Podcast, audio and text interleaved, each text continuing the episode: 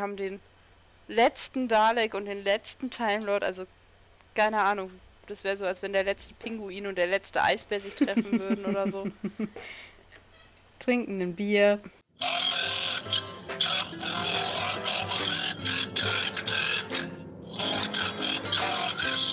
Herzlich willkommen, liebe Zuhörenden, von einer neuen Ausgabe Brillant, ein Dr. Who Podcast. Ich bin Tabea und ich koche hier gerade auf kleiner Flamme. Deine Flamme ist immer noch größer als meine. Ja, es geht mir gut. Ich trinke einen Gin Tonic. Stella auf der anderen Seite von Deutschland faktisch. Wie geht's dir? Wie ist mm. das Wetter? Was trinkst du? Ich trinke gutes Wasser. Frisch, selbst gesprudelt aus dem Wasserhahn. Also es kommt nicht gesprudelt aus dem Wasserhahn, es kam erst aus dem Wasserhahn, dann habe ich es gesprudelt. Das wäre ein geiler Wasserhahn. Ja, oder? Wie geil das wäre, ja wenn du einen Wasserhahn mit einer Sprudelfunktion hättest. Das musst du dir als Patent anmelden lassen, finde ich. Wie geil! Statt, du hast warm, kalt ja. und dann hast du noch kalt Sprudel. So, kein Sodastream mehr, keine unnötigen Zweit-Drittgeräte in der Küche. Wie geil. Sehr gut. Auf jeden Fall, also ich trinke gesprudeltes Mineralwasser und ähm, bei mir ist die Flamme zwar kleiner als deine, aber also für alle, die das jetzt natürlich erst nächsten Freitag hören und nicht wie wir jetzt yeah. mehr oder weniger fast eine Woche vorher dies aufnehmen, es war sehr heiß in Deutschland. Es ist Sonntag und es wird auch die letzte, also es wird die nächste Woche auch noch sehr heiß bleiben, zumindest bei uns. Also bei uns ist es so schnuckelige 38 Grad draußen. und ich habe mich hier verbarrikadiert. Wir haben eben schon ein bisschen geschnackt und festgestellt, Tabea findet Hitze gar nicht so schlimm. Nee. Ich sterbe. Ja. Ich finde jetzt also ich ganz so, furchtbar. Ja, also ich kann so bis 35 Grad richtig gut ab. Also so äh, zwischen 30 und 35 fühle ich mich schon sehr wohl, muss ich sagen. 38 ist mir jetzt gerade in der Wohnung irgendwie, also ist mir auch zu warm. Also es geht alles, wenn man so ein bisschen gescheit lüftet, aber ab so 35 Grad hast du einfach auf ganzer Länge verloren. Da kannst du auch nicht mehr. Also da bin ich dann auch so, dass ich tatsächlich nicht mehr rausgehe, wenn ich nicht muss. Ja, das Einzige, was tatsächlich richtig geil ist, bei dem Wetter kannst du deine nasse Wäsche draußen auf dem Balkon hängen, abends wieder abnehmen, alles fertig. Habe ich gestern gemacht, war großartig. ja, meine hängt noch, aber das meiste ist schon trocken. Das ist das Einzige, was ich finde, was bei diesem Wetter toll ist. Sonst habe ich heute tatsächlich rumgelegen und den Seestern gemacht, weil ich einfach zu mir nicht fähig war. Habe ich auch, aber ich habe sehr gezielt rumgelegen und äh, ja, weil ich einfach tatsächlich mal so ein Lazy Sunday gemacht habe. Mit Ausschlafen, bis 10 im Bett liegen und lesen. Äh, dann ganz entspannt frühstücken und ab dann habe ich wieder rumgesessen, gelesen und ja, nichts gemacht. Wie schön. und jetzt ja. sind wir hier. Ja, herrlich. Ähm, wir sprechen heute über die sechste Folge der ersten Serie Doctor Who. Es ist übrigens Staffel. Oder nicht? Sechste Folge der ersten Staffel?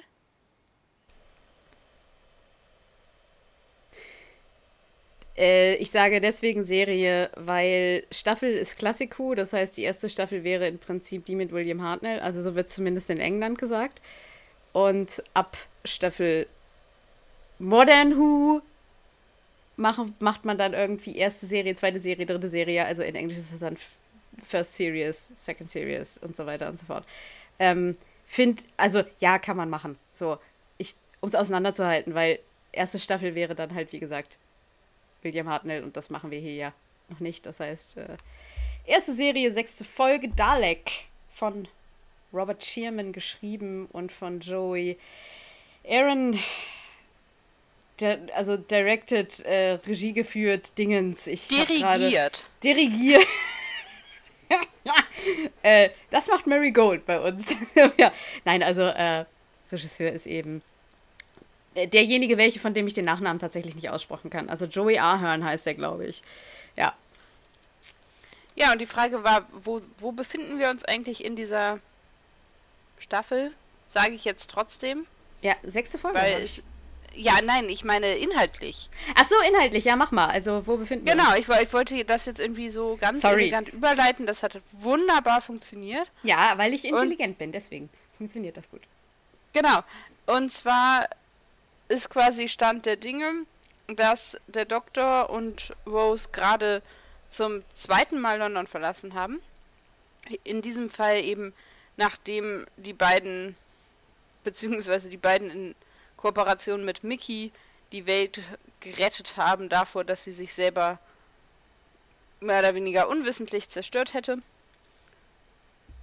Und das ist mehr oder weniger Stand der Dinge. Also sie haben eben London verlassen, weil Rose sich entschieden hat, jetzt doch mit dem Doktor weiterzureisen, anstatt zu Hause zu bleiben, so wie ihre Mutter es gerne gewollt hätte, der sie versprochen hat, in zehn Sekunden wieder zurück zu sein. Genau, ähm, was ja super funktioniert, wie wir Doctor Who kennen. Ähm, in dieser Folge kommen wir auf die Erde in 2012. Wir befinden uns aber im Prinzip der, die ganze Folge nur in einem Vault, also in einem Untergrundbunker, keine Ahnung, wo wir erstmal auf einen Henry Van Stetten und seine Gefolgschaft treffen. Und man weiß nicht so ganz genau, was macht er da unten eigentlich. Erstens behauptet er, das Internet äh, zu besitzen und dann hat er da irgendwie so ein Alien-Museum und hat da ein ganz, ganz bestimmtes, wichtiges Ausstellungsstück, was wir dann tatsächlich später rausfinden, ein Dalek ist. Das heißt, der Doktor wird das erste Mal in der neuen Serie mit einem Dalek konfrontiert.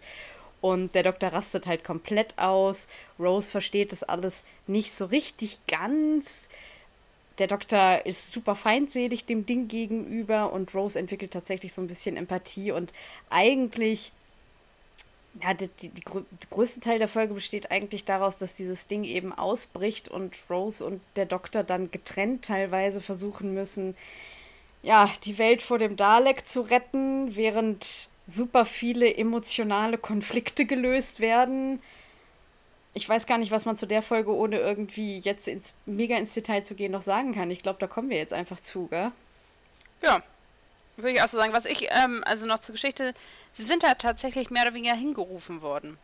Mhm. Also es war ja eben keine ja. zufällige Landung, sondern es wird ganz am Anfang der Folge klargestellt, der Doktor bzw. die TARDIS hat halt ein SOS-Signal, einen Hilferuf aufgefangen und dem genau. sind sie ihm gefolgt. Und ich glaube, das ist jetzt auch das erste Mal, dass das so geschieht. Ja, ich glaube auch. Also dieses. Und, und zwar wissen sie, also ich glaube, dass das, was das erste Mal passiert ist, dass sie nicht genau wissen, was es jetzt ist. Und ich glaube tatsächlich auch wirklich, dass sie zu Hilfe gerufen werden. Ja, ja, ich glaube, das passt so. Bevor wir aber in diese Folgenbesprechung einsteigen, wollen wir mal ganz kurz noch unsere TARDIS aufräumen, gell? Wir haben nämlich so ein Immer paar. Gerne. Wir haben so ein paar Briefe, Brieftauben bekommen, die jetzt hier irgendwie Faxe. rumliegen. Faxe. äh, genau. Äh, fang du doch mal an. Du hast äh, Dinge per Instagram bekommen, gell? Ich habe ganz viele Dinge, beziehungsweise ich habe von Tim ganz viele Dinge per, per Instagram bekommen. Und zwar hat ähm, der uns ganz liebes Feedback zu unserer letzten Folge mitgegeben. Das war sehr schön. Wir haben uns sehr gefreut darüber, wollten das jetzt an dieser Stelle nochmal erwähnen und nochmal ausgiebig würdigen. Ja, ähm, genau, wir freuen uns natürlich sehr, wenn Folgen so gut ankommen und konstruktive Kritik oder Lob natürlich noch viel lieber ge äh, gehört wird, aber konstruktive Kritik natürlich auch sehr willkommen ist.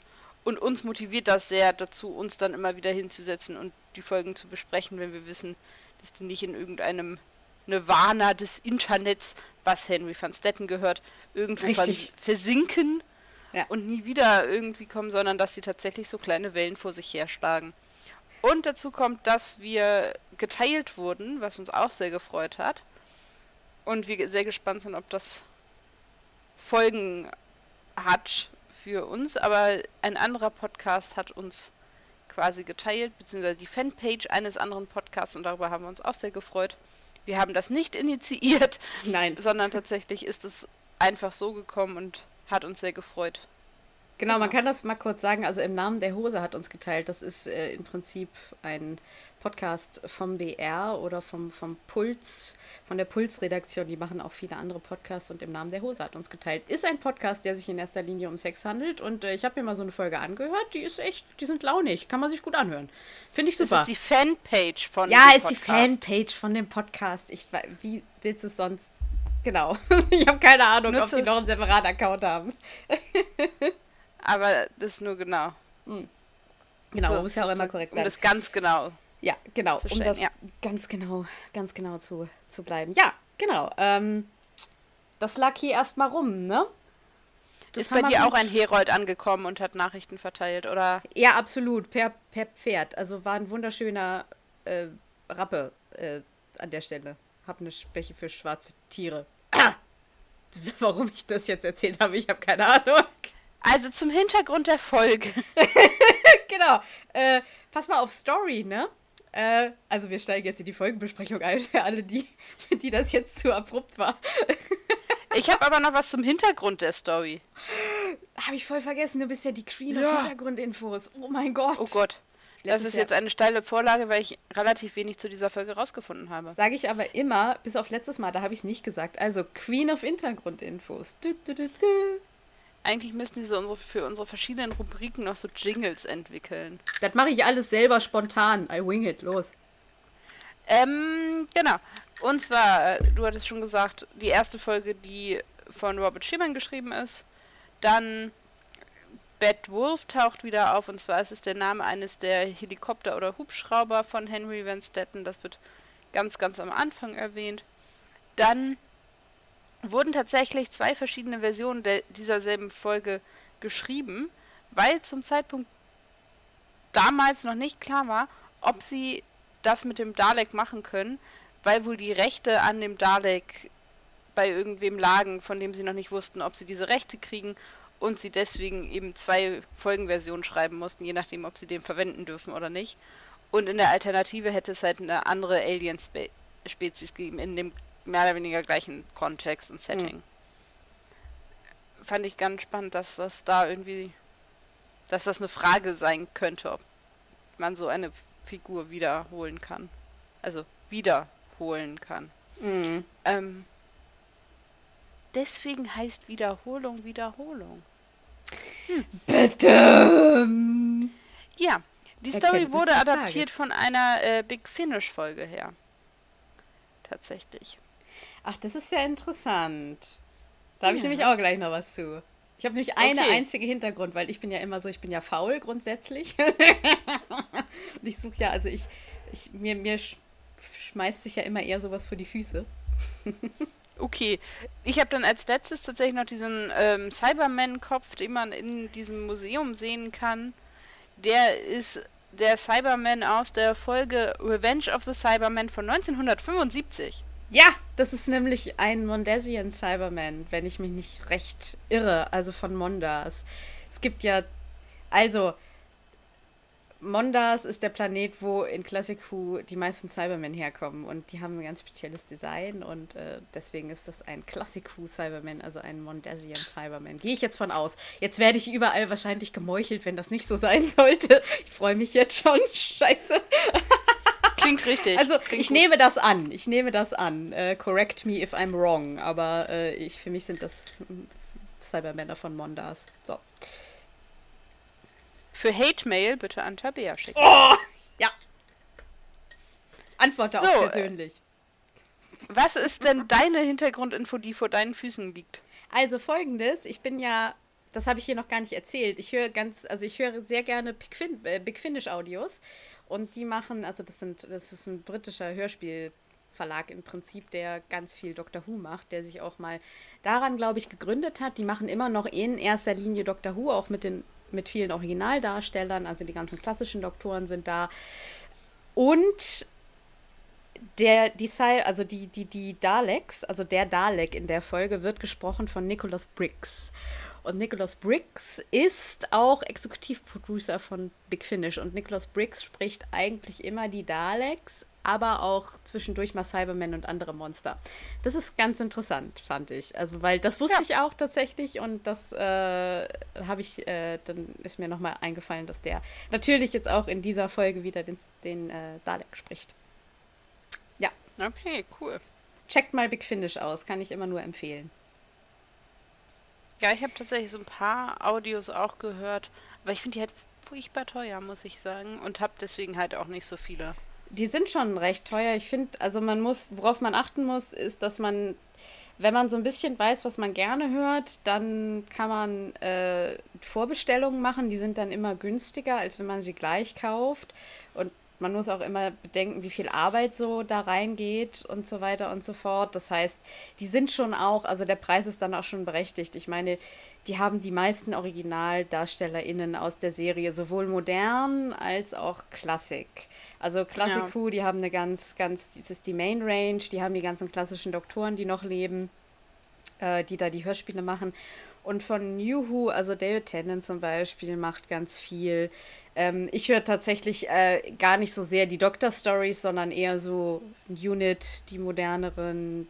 Missy höre ich, äh, River Song ähm, und so weiter und so fort. Also, und die haben eben, was weiß ich, äh, Michelle Gomez, Alex Kingston und so weiter. Also die ganzen Leute, die das auch in der Serie gespielt haben. Und das ist halt richtig, richtig gut. So, es macht schon sehr viel Spaß. Es ist eben nur auf Englisch. Gell? Also, wem das Stimmt, keine Hürde ist, ja. der soll das halt, also der kann das super machen.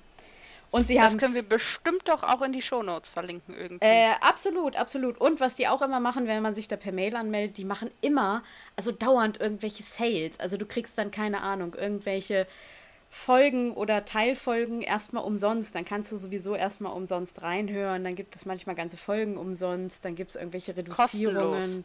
Ja, genau. Umsonst. Also ja, das ist ein Unterschied. Oh, okay, kostenlos. Sorry. Das ist ganz Was ist der Unterschied, wenn ich fragen darf? Wenn du etwa, also, jetzt muss mir ein gutes Beispiel einfallen. Wenn nicht, musst du das jetzt gleich rausschneiden. Okay. Wenn du zum Supermarkt gehst, weil du einen Karton Eier kaufen wolltest und im Supermarkt gab es keine Eier, dann bist du umsonst zum Supermarkt gelaufen. Wenn du zum Supermarkt gehst und sie schenken dir einen Karton Eier, dann hast du kostenlos einen Karton Eier bekommen. Okay, das verstehe ich sogar. Also, es ist kostenlos, manchmal. Das ist wichtig. Das ist ein ja. wichtiger Unterschied. Und lasst euch nicht von der Fülle abschrecken. Ach ja, und äh, die Main Range, ganz viele, die ersten 50 äh, Sachen, 50 äh, Hörspiele von Classicu sind auch auf Spotify tatsächlich. Umsonst von Big Finish. Also kostenlos. kostenlos. Sorry, kostenlos. Das wusste ich gar nicht. ja. Äh, genau, also äh, wir schweifen aber jetzt gerade so ein bisschen Hast du noch was? Nee, ne? Zum nee. Hintergrundinfos. Okay. okay. Dann würde ich jetzt mal Story. Und zwar wollte ich ganz gerne, was wir nämlich noch gar nicht irgendwie besprochen haben, was mir so aufgefallen ist, äh, das Intro. Das Intro. Wie findest du denn, also es gibt ja viele Doctor Who-Intros, die ändern sich ja auch immer. Und wie findest du denn dieses, dieses Intro der Ära? Hast du ein Lieblingsintro oder wollen wir später doch Darauf war ich nicht vorbereitet. äh, Eiskalt. Ich dachte so, man redet mal, wir können auch nächstes Mal darüber reden. Dann reden wir nächstes Mal ein bisschen ausführlicher über das Intro. Nee, können wir schon machen, aber ich habe jetzt tatsächlich jetzt gerade keinen unbedingten Vergleichswert vor Augen, aber ich finde, für mich, jetzt erstmal so generell gesprochen, finde ich zum einen ganz schön, dass man eben vorweg meistens ja noch eine Sequenz hat und dann das Intro kommt und dann die Folge anfängt. Genau, Cold Open.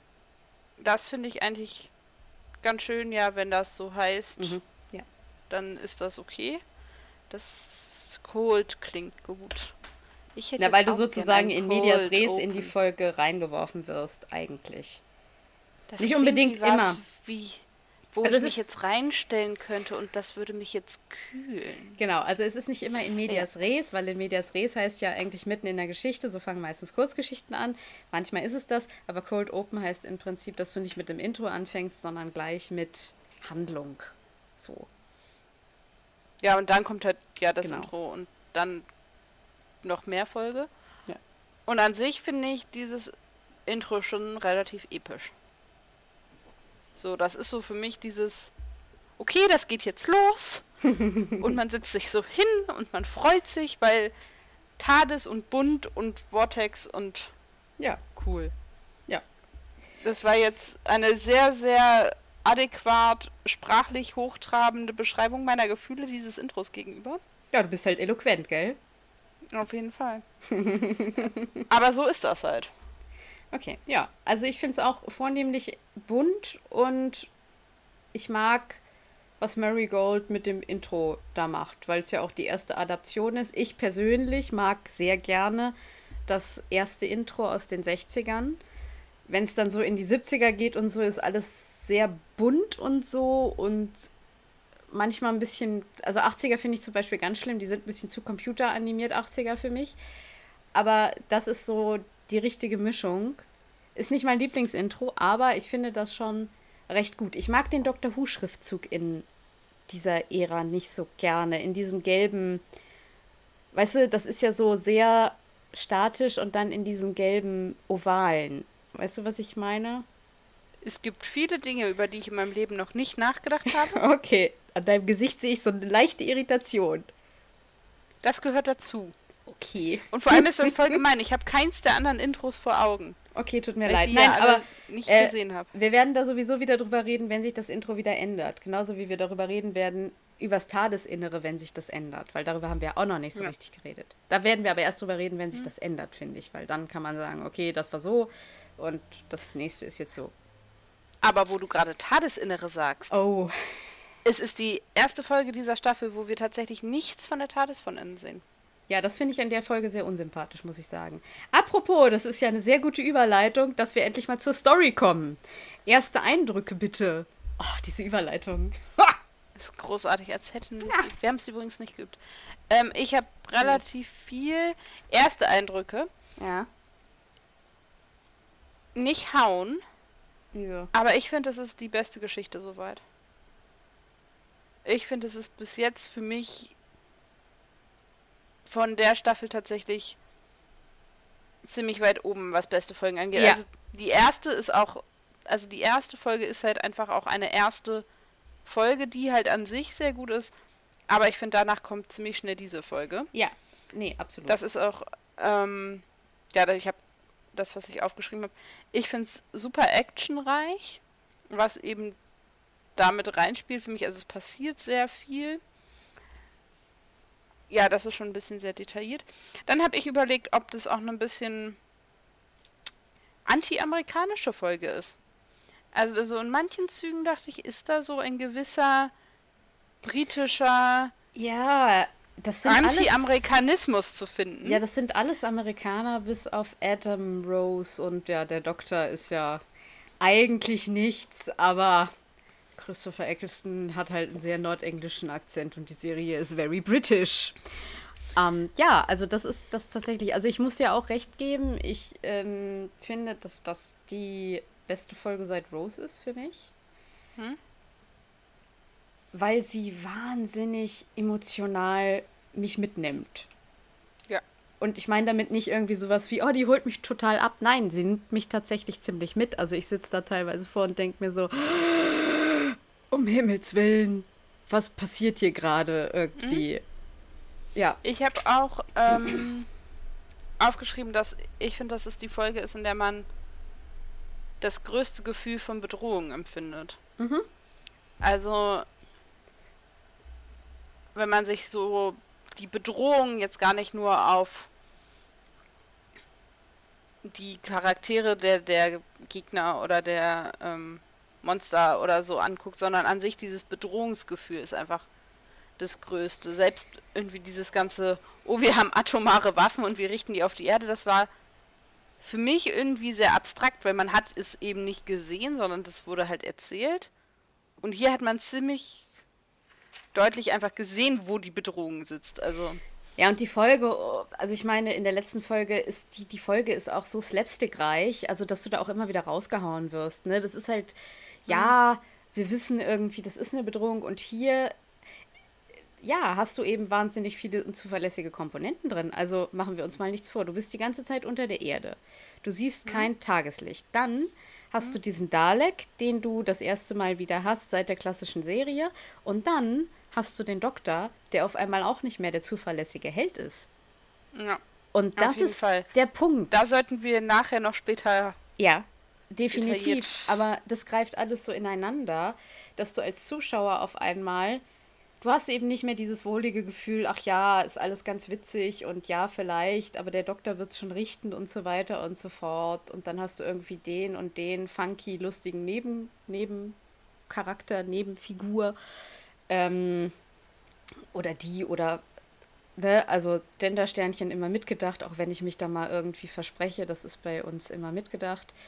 Ähm, ja, und ich glaube, das greift alles ineinander und du sitzt da als Zuschauer und denkst dir so, hm, wem kann ich da jetzt eigentlich überhaupt noch vertrauen? Und das macht so eine Bedrohung aus. Ja. Und ich habe tatsächlich auch noch, es gibt unglaublich viele Tote. Und auch viele, die wir halt auch sehen. Also bei den Ortons hatten wir Clive, wo es noch nicht mal wirklich deutlich war, ob er jetzt tot ist oder nicht, sondern es wurde angedeutet. Und die haben halt schon, die haben halt viel rumgeballert, aber letztendlich hat man nicht gesehen, dass die da Massen von Menschen niedergestreckt hätten. Bei den ähm, Slevin noch viel weniger. So, da war zwar eine Bedrohung vorhanden, die haben halt ja den Prime, Prime Minister und diese einzelnen Figuren quasi, aber ja auch keine Massen und es wird auch nicht so betont. Und Cassandra hat ja letztendlich, ja gut, okay, die, den Steward und ähm, ich weiß ja, gerade gar nicht, wie sie heißt, aber ja, ja, das war die ganze Geschichte diese mit Schiffs den Dienenden. Genau, also die Schiffspersonal, aber ja auch keine großen Massen an namenlosen äh, Komparsen irgendwie. Das stimmt, und das kommt halt auch noch dazu für diese Bedrohung, dass du halt einfach unglaublich viel Geschieße und Umgebringer einfach hast. Also ich finde, es ist auch die Folge, die tatsächlich aus diesem Familienserien, Kinderserien-Cluster auch ein bisschen mhm. rausfällt, was ja, weil, das Level an Violence angeht einfach. Ja, weil also du also ich habe da noch mal so ein bisschen drüber nachgedacht, weil du für Modern Who natürlich auch nicht immer dieses Prädikat Kinder Familienserie, also das ist grundsätzlich schon noch der Ton, aber da gibt es eben auch Abschnitte und auch gerade Folgen, die das eben nicht mehr sind.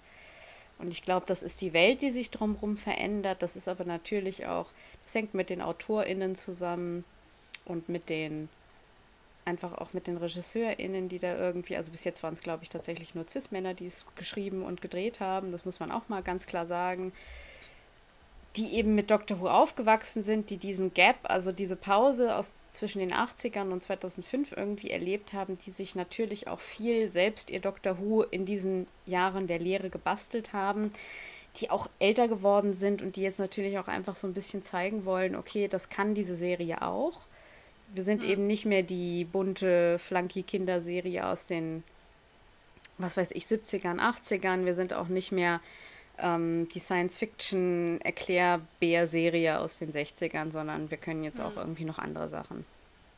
Ja, das, also das finde ich, merkt man hier sehr. Das zu den ersten Eindrücken. Soll ich schon mal so ein bisschen tiefer einsteigen? Ja, mach mal. Also ich, so? ich finde, diese Serie ist tatsächlich ziemlich an Figuren. Also ich glaube zu Figuren. Die also Folge. Glaub, ja, Entschuldigung, die Folge. Ich glaube, da ist ziemlich viel mit Figuren, aber ja, mach mal. Ich, ich mach mal. Mhm. Also ich habe, ähm, was ich schön, schön und gut fand, es wird endlich so ein bisschen aufgelöst, dieses auf jeden Fall für das Publikum dieses Thema des Time Wars, mhm. das immer so ein bisschen drüber hing, was in der Folge ähm, jetzt The End of the World angedeutet wurde, was aber ja Rose überhaupt nicht mitbekommen hat. Also dieses Gespräch, was da in den Heizungsrohren irgendwie, also da in diesem Maintenance geführt wurde, wird hier jetzt irgendwie wieder ja. aufgegriffen. Es wird tatsächlich erfährt eben Rose auch mehr über das, was irgendwie in der Vergangenheit des Doktors passiert ist, was ja ein relativer Begriff ist. Aber da, so, also für uns in der erzählten Vergangenheit, ähm, dann eben die Konfrontation des Doktors mit seinem größten Feind, Widersacher, wie auch immer man das nennen möchte. Ich kann mir halt vorstellen, also das können vielleicht wir beide so gar nicht so nachfühlen, aber dass dieser Moment, wo der Doktor und der Dalek in dieser in diesem Gefängnis, in dieser Zelle, in diesem Folterkeller ähm, sind und es ist dunkel und wenn ich mir vorstelle, ich habe als Kind meinetwegen jetzt Doctor Who geguckt, ich gucke diese neue Staffel oder Serie zum ersten Mal und dann kommt dieser sehr ikonische Gegenspieler zurück. Das muss tierischer Gänsehautmoment gewesen da, sein. Da, das, da muss ja praktisch explodieren. Also ich weiß das jetzt und inzwischen ist das bei mir tatsächlich auch so, dass das auch bei mir Gänsehaut ist. Also wenn der Doktor da das erste Mal in diesen Keller kommt und das ist ja auch, wie das inszeniert ist und wie die Mise en scène ist. Also du hast diesen dunklen Raum, du siehst den Doktor eigentlich nur durch so ein komisches Licht aus dem Hintergrund und du siehst nur dieses blaue Licht von diesem, von dieser einen ja, Stelle des Daleks im Prinzip. Und du hast vorher das Tier, das, das Tier, also das Geschöpf ja auch nicht, Entschuldigung, das Geschöpf ja auch nicht gesehen. Also du, das erste ja. Mal siehst du das ja, wie es gefoltert wird, was eine sehr, also auch grauenhafte Szenerie einfach ist und du siehst es ja durch die Perspektive des Daleks. Und ja. dann hast du da diese, und du denkst dir so, also inzwischen sitze ich da vorm Fernseher und krieg Gänsehaut, weil ich so denke, oh, okay, das ah, ist krass gerade. Und irgendwie war mein Gedanke so, naja, du hörst ihn ja auch erst sprechen, bevor du ihn siehst. Ja. Und ich glaube, so ein, natürlich der eingefleischte Huvien, der weiß schon, geil, das ist irgendwie, das ist der Dalek. Ja. Und, ähm, und dann siehst du ihn, dann ist es so dieses, ja, geil, er ist wieder da. Ähm, er ist wieder da. Ich wollte gerade sagen, das ist eine gute Überleitung. Die Nazis kommen, im wahrsten Sinne Die des Nazis Wortes. kommen. Ja. Also. Schieß mal los. Ja, ich habe da jetzt gar nicht so auf, aufgeschrieben, oder beziehungsweise ein bisschen schwieriger äh, später. Aber ich finde, seitdem mir das klar ist, Moment, also das, das erste Mal, als ich das erklären. geguckt habe, habe ich nicht verstanden, dass ja, okay. die Daleks quasi eine, ja, eine Form von Nazi-Parodie schon auch sein sollen. Ja. Das war mir beim ersten Mal gucken überhaupt nicht bewusst. Nö. Das ist, weil ich kein Hintergrundwissen oder sonstiges hatte und habe das nicht verstanden, was ja auch daran liegt, dass ich das aus einer durchaus auch deutschen Perspektive gucke und dann nimmt man das, glaube ich, nicht so wahr. Dieses Mal beim Gucken habe ich das unglaublich doll gesehen. Mhm. Also, das ist ja sowohl die Art des Sprechens wie eben auch diese Idee des wir sind die einzige und in dem Fall passt Rasse leider als Begriff ganz gut, die irgendwie zu überleben hat und wir möchten das Universum reinigen von allem, was nicht so ist wie wir. Das kennt man halt, diese Idee. Ja, und auch, dass Hass im Prinzip die treibende Emotion ist, weil der Doktor ja, ja auch sagt, bei Daleks ist es einfach so, dass alle Gefühle ausgeschaltet sind außer Hass. Das ist das, was sie treibt. Ja. Also an vielen Stellen der Folge habe ich das durchaus jetzt sehen können. Ja. Total. Dann äh, habe ich noch aufgeschrieben, dass ich die Auflösung der Folge spannend fand und spannend umgesetzt. Also man hat diese enorme Bedrohung und bis jetzt hatten wir immer, also entweder irgendwie Antiplastik, was so ein bisschen es war eine Möglichkeit, diese Situation zu lösen. Es war jetzt aber keine besonders spekula äh, spektakuläre Variante. Ich glaube, dazu habe ich in der Folge alles gesagt. dann hatten wir irgendwie so ein bisschen, also dieses ja, dann lassen wir sie halt einfach vertrocknen. Mhm.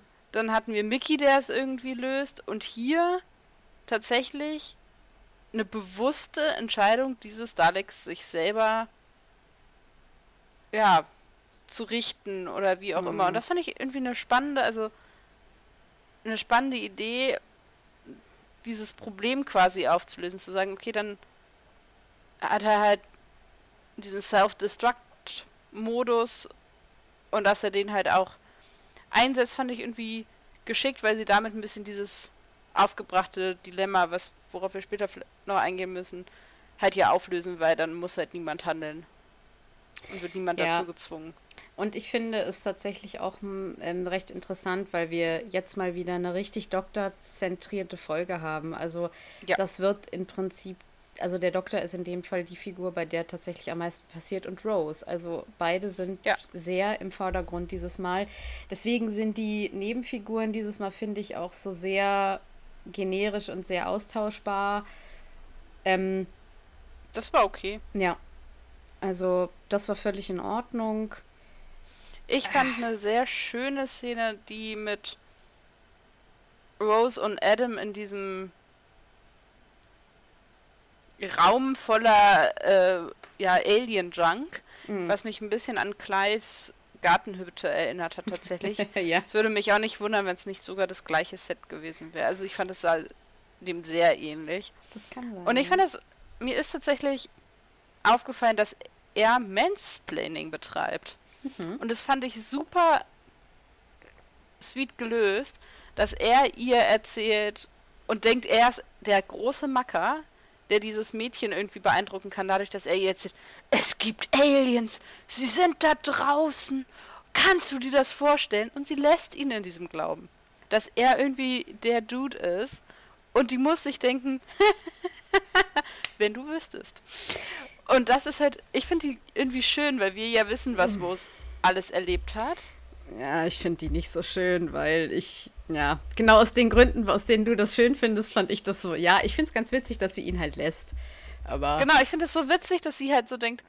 Also ich würde halt einfach davon ausgehen, sie hat es nicht nötig, ihm das aufzudrängen oder ihm das irgendwie, diesen Moment zu nehmen und dass sie das einfach für sich genießt, dass sie weiß, dass sie deutlich mehr Ahnung hat als er.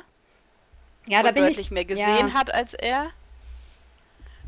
Ja, da bin ich, ich so ein bisschen anderer Meinung, aber. Ich finde es halt witzig. Ja. So, weil das halt mit diesem Mansplaining halt spielt, dass sie eben nicht dieses kleine Mädchen ist, dem der Typ irgendwie erklärt, wie die Welt funktioniert, sondern er erklärt hier halt Dinge, die sie A schon längst weiß und letztendlich sie diejenige sein müsste, die, die ihm erklärt, wie es funktioniert. Genau, also und das finde ich auch witzig, ich finde es auch amüsant, aber mich nervt es dann, dass sie es nicht tut, weil ich dann, glaube ich, von der Warte ausgehe, Schweigen oder beziehungsweise Nichtreaktion ist für mich halt einfach keine Lösung mehr solcher Sachen gegenüber. Und ich glaube tatsächlich aber, dass das 2005 irgendwie auch noch witzig war und dass ich das da auch noch mhm. witzig gefunden hätte und hätte auch genauso gedacht. Und heute denke ich mir so, mh, hm, es ist eigentlich nicht mehr adäquat, dass sie, dass sie ihn eben nicht berichtigt. Ich glaube, da gehen tatsächlich dann auch einfach Geschmäcker auseinander, weil, also für mich ist es so schwierig, diese Szene zu gucken und ich will die ganze Zeit dazwischen hauen und irgendwie sagen, oh, Alter, ist okay jetzt. Weißt du, was ich gesehen habe, ist es in Ordnung. Vielleicht hat das auch was mit Persönlichkeit zu tun und oder verschiedenen Herangehensweisen, ich weiß es nicht, aber es ist so dieses. Ich habe halt das Gefühl, sie Klappe steht da halten. Ja, aber das, das, ist, das ist schön und gut, aber trotzdem reproduzieren sie eben für den Zusehenden, dass es eben doch noch funktioniert und dass es irgendwie auch noch möglich ist und eigentlich ja auch so, so ganz süß ist. Ne? Ach, ist das süß, jetzt erklärt das hier und sie steht da drüber. Und das nervt mich halt inzwischen nur noch, weil das ist halt nicht mehr süß und du reproduzierst hier eben auch einen sehr ungesunden Stereotyp. Ich finde es in Ordnung, wenn man, also ne, ich finde es völlig in Ordnung und ich respektiere das auch, wie du es findest. Ich empfinde es aber da genau in eine andere Richtung. Ich glaube, das ist ja auch ganz gut und dazu ist der Podcast ja auch da, aber so empfinde ich das dann irgendwie. Ja, ich, ich stelle mir halt vor, wie sie halt so denkt. Ja. Also wie sie halt ihn belächelt. Ja. Und das finde ich, das ist der Teil, den ich halt schön finde, weil sie, ihr halt ganz klar bewusst ist, was passiert. Das ist ganz witzig, dann gehst du da, es gibt da irgendwie, äh, es gibt da auch Fachausdrücke für, die mir jetzt gerade nicht einfallen, dann gehst du eher von der Figurenperspektive aus ran. Das heißt, irgendwie, natürlich ist sie im Moment, in dem Moment überlegen und findet das wahrscheinlich auch ganz amüsant.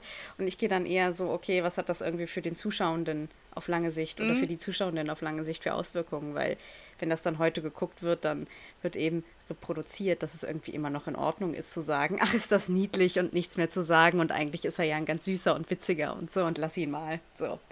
Ja, mhm. das sind interessante Perspektiven. Ja. Weil ich schon glaube, dass sie das sich eigentlich nicht gefallen lässt in dem Sinne, sondern dass sie ihr halt schon bewusst ist, dass sie da jetzt gut gehen könnte. Aber ja, ich glaube, der Flirt ihre Gründe hat die gar nicht weiter irgendwie ausgeführt werden, warum sie das jetzt über sich ergehen lässt. Aber ich glaube, der Flirt ist es ihr wert. So der Flirt ist es ihr wert in dem Fall, glaube ich. Sie ja, das kann ja, so, ja. Ja, ist ja auch ein schöner und irgendwie ein süßer. So, lass ihn mal. Ja, das kann, genau, das kann durchaus sein. Aber das, das ist halt der, der Faktor, den ich darin gesehen habe, dass es an sich problematisch ist, dass sie nicht sagt, Alter, komm mal von deinem hohen Ross runter. Hm. Da sind wir, glaube ich, auf derselben Seite. Nee, absolut. Ja, das ist gar keine Frage. Aber ich fand es so schön, dass ich an diesem Punkt äh, dieses, äh, diesen Terminus einfügen konnte. Das ja, Planning. Absolut. Weil das, finde ich, eine Szene ist, die das Beispiel dafür ist. Ja, total. Also Sie wenn mich jemand fragen würde, was ist Mansplaining, ja. würde ich sagen, guck dir diese Sequenz an. Das ist es. Genau, er erklärt ihr all die Sachen, von, der, von denen er keine Ahnung hat und aber glaubt, mega Ahnung zu haben und sie ist eigentlich die Expertin. Ja, cooli. Ähm, ganz naja, in seinem Kontext hat er schon Ahnung. Ja, aber, aber halt nicht so viel nicht so wie, wie sie. ne? Äh, ganz kurz nochmal zu dieser Dalek-Doktor-Kiste. Wir kommen da gleich ganz. Obwohl, halte ich das zurück? Nee, ich halte das zurück, weil wir erstmal über den Doktor und den Dalek zusammen und getrennt und so weiter, weil, also, über den Doktor müssen wir auf jeden Fall viel reden. Ja. Ja, ich fand, ähm, also dann gibt es auf jeden Fall in der Geschichte quasi zwei Bösewichte. Ja. Das fand ich auch spannend, also dass diese Doppelschichtigkeit quasi. Also wir haben Van Stetten als Unsympath auf ganzer Linie aus verschiedenen Gründen. Er ist halt Google. Aber ja, also er ist halt einfach irgendwie das menschliche Arschloch. Er ist Google. So, und der ist ja auch so gezeichnet und den kann man auch nicht mögen, auch wenn man das irgendwie wollen würde. Und der Schauspieler macht und das, halt by the way, übrigens super gut, wollte ich. Also, ja. er ist halt so ein richtiger Antityp, aber er macht das großartig. Ja. ja, auf jeden Fall. Also, das ist ohne, un, ungefragt. Mm. Das war der Schluck von meinem gesprudelten Leitungswasser. Aber es ist auch das erste Mal, dass wir eben diese Doppelschichtigkeit haben. Also, dass wir eben zwei Gegner oder Widersacher haben. Und eben halt dann den Dalek. So, und der, der Doktor muss ja nicht nur den Dalek bekämpfen, sondern er muss ja eigentlich auch diesen, ja, Ultrakapitalisten und also der vereint ja in sich alles, was man irgendwie scheiße finden ja, kann. Ja, ultra-egozent, ultrakapitalist, äh, alles. Unterdrückt alle, die, die quasi in der Rangfolge, wenn du so willst, unter ihm stehen, wird auch von vornherein so etabliert, irgendwie, ja, ihm gehört das Internet, er ist irgendwie mit dem Präsidenten per Du. Hm. Ähm, der lässt die Leute, die er eben ja nicht mehr braucht, am Wegrand liegen. Äh, Hauptsache in einer Stadt mit M. Und ich fand tatsächlich jetzt, um an das Ende der Folge zu springen, übernimmt dann ja quasi seine neue zwei, erste Assistentin quasi am Ende ja seine Rolle. Diana Goddard heißt die gute. Wo ich so denke, ich weiß nicht so richtig, was das sollte. Auf der einen Seite geht sie halt als sehr, ja, also sehr generische Nebenassistentin, Nebenfigur ja irgendwie als Siegerin aus dem ganzen Ding raus. Auf der anderen Seite kann man ihr auch nicht wirklich, kann man sie auch nicht wirklich beglückwünschen, so, weil, ja. Irgendwie habe ich das Gefühl, nee. dass es so ein Arschloch löst halt das andere ab. Ja, also ganz klar. Weil im ersten Fall. Moment ist das so auch so ein bisschen so ein, ja, vielleicht pseudo-feministischer Moment, also, ne, diese weiße ja. Mann wird von der Frau abgelöst und dann stellst du fest, sie ist aber halt einfach genauso auch. kacke. Ja, natürlich. Und das ist er. eben dieses Ding, was, also, dass irgendwie Frauen sich irgendwie so vermeintlich männliche oder männlich konnotierte Eigenschaften, weil Eigenschaften sind ja eigentlich nicht per se Frau oder Mann oder männlich oder weiblich, sondern die sind ja konnotiert. Das heißt, Frauen eignen sich irgendwie männlich konnotierte Eigenschaften an, um irgendwie einen Führungsstil nachzuahmen, der halt aber der nicht gesund ist und der natürlich auch überhaupt nicht empfehlenswert ist, weil egal, was für ein Mensch es ist, so einen Führungsstil auszuführen, ist halt unterdrückend und scheiße. Na? Ja, genau. also ich fand es super frustrierend. Ja, ja, war ja, ich fand, nicht so toll. Also ich fand diesen Moment super frustrierend, ja. weil ich so dachte, also ich saß Da haben davor, sie halt irgendwie was verpasst. Ja, ich saß so davor und dachte so, ja, nö, das ist das nö. Das wirkt heute irgendwie nicht mehr als besonders siegreicher Moment für irgendwas. Nee, überhaupt nicht. Also nee. das war. Und ich habe auch nicht so verstanden, was das eigentlich. Was will uns das vermitteln? So, also es war. Also klar, er ist irgendwie abgesägt. Das ist ja schon mal die erste Botschaft, die wird ja auch deutlich. Aber da hört es halt irgendwie für mich auch auf. Also Nee, also das war jetzt echt, also am Anfang kam dann irgendwie so denken, oh, das ist jetzt aber irgendwie ein, ein ähm, Empowerment Moment, ja. aber für mich ist er das überhaupt nee. nicht, weil sie seinen nee. Führungsstil perspektivisch genauso weiterführen wird und das natürlich naja, überhaupt kein ja Improvement ist. Ja, und es ist halt auch kein Improvement oder irgendwas. Ähm, und damit meine ich gar nicht, dass irgendwie Frauenfiguren immer die mega einfühlsamen sein müssen und vielleicht, ja, aus der, aus der Perspektive ist es vielleicht gar nicht so, also hat es auch so eine positive Seite, ja, Frauenfiguren müssen auch nicht immer die sympathischen sein oder so, aber natürlich gibt es letztendlich überhaupt keine Weiterentwicklung. Und das ist eben der nee, Punkt. also man also hätte auch, also total. mit ihm als Bösewicht ganz anders umgehen können. Man hätte ihn auch einfach sagen können, also der hatte ja schon im Laufe der Folge so ein bisschen eine Form von Charakterentwicklung. Der wirkt ja schon ein bisschen weniger Arsch. Mhm. So, also in, in kleinen Zügen. Und keine Ahnung, dann hat, ne, sagt er am Ende, keine Ahnung, ich öffne das Museum für die Öffentlichkeit, keine Ahnung, Deckel drauf, Box zu. Oder weiß der Geier. Ja. Aber so wie sie es lösen, finde ich, lösen sie das mit ihm auf jeden Fall ziemlich schlecht. Ja, also ich finde es jetzt auch nicht. Also ich glaube, das ist immer so der Punkt, wenn mich so eine Storyline überhaupt nicht interessiert, dann ist es, glaube ich, für mich einfach auch keine besonders gute.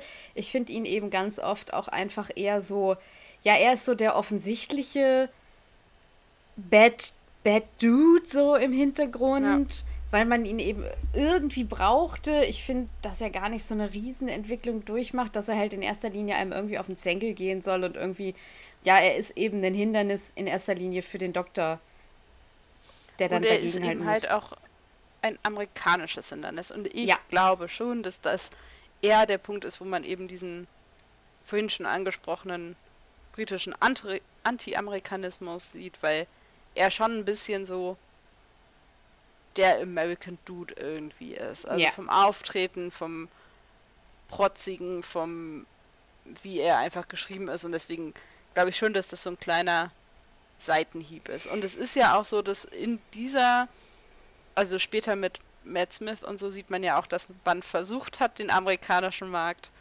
mit ins Boot zu holen, ja auch nicht ganz unerfolgreich. Mhm. Und hier mhm. merkt man halt, dass es auch immer noch eine Serie ist, die sehr auf BBC und auf britisches Publikum einfach zugeschnitten ist. Ja, oder auf ein britisches Publikum von 2005, gell? Also das ja, muss man ja auch natürlich. einfach im Hinterkopf haben.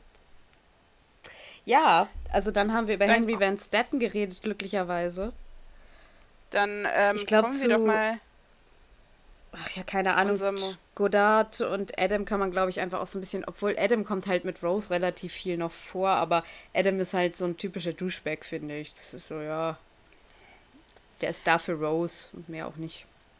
Ja, ich hab so, ja.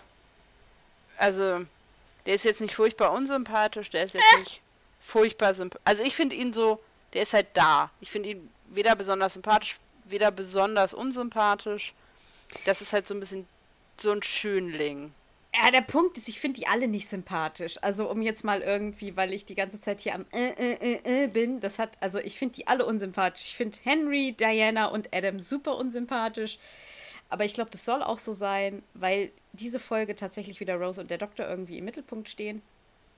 Aber er ist halt von allen dreien der am wenigsten unsympathische. Ja, genau, weil er ist ja dann immer noch britisch. ja, genau, also genau. Und er soll halt, also ich glaube, die anderen beiden sollen auch so scheiße sein, damit er halt auch netter wirkt. Ja. Also so funktioniert es halt auch ein bisschen. Ja. Ach, keine Ahnung. Wenn die anderen beiden ein halt bisschen halt weniger so scheiße wären, würde er auch mehr untergehen. Ja, das stimmt. Also, ja, er ist halt auch da. Du hast recht, er ist halt da. So. Und ich finde das ganz niedlich, dass Rose irgendwie mal so ein. Also, da kriegt sie auch wieder so ein Companion und. Ja, aber insgesamt geht er mir mehr auf den Senkel, als er irgendwas anderes tut. Ja, und vor allem, also finde ich es halt auch so geil, irgendwie, wenn man jetzt mal ein bisschen so drei Schritt zurückgeht. Ihr eigentlicher Freund hat gerade die Welt gesagt. davor gerettet, sich selber in die Luft zu sprengen. Und sie hat nichts Besseres zu tun, als zehn Minuten später irgend so einen anderen Dude anzuflirten, der halt einfach nichts kann. Der sitzt in einem Bunker und repariert Alienschrott. So, wo du denkst so, mm, mm, Rose, Ich weiß ja nicht. Also ich finde Mickey als Mensch deutlich sympathischer äh, als ja, Adam. Ja, definitiv. Gut, es ist mir ehrlich gesagt, also ich habe keine Ahnung, was Mickey und Rose für Absprachen haben. I don't know. Ich finde es völlig in Ordnung, dass sie irgendwie so ihren kleinen Flirt da irgendwie sucht und findet, beziehungsweise der ihr einfach vor die Füße fällt ja eigentlich. Äh, aber ich finde natürlich Mickey, also ist viel sympathischer. Ist halt schon, aber aber wir kennen also Mickey auch mehr im, zu dem Zeitpunkt. Aber nein, er ist auch tatsächlich, ja. also hinten raus einfach. Also, ich meine, es ist kein Geheimnis, wie das mit Adam endet. Wir werden das in der nächsten Folge sehen. er ist halt einfach so ein richtiger Jumpfbagge. Ja. Aber das wissen wir halt zu dem Zeitpunkt noch nicht. Und ja. ich finde, er ist zu dem Zeitpunkt auch noch nicht so geschrieben. Äh, ich finde, Man kann das erahnen, aber ich Ja, ja, ich finde, es gibt schon Zeichen.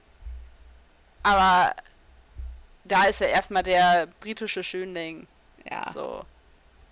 Genau. Aber ich finde es halt so ein bisschen, also ich finde es ich find's nicht nett. Nein.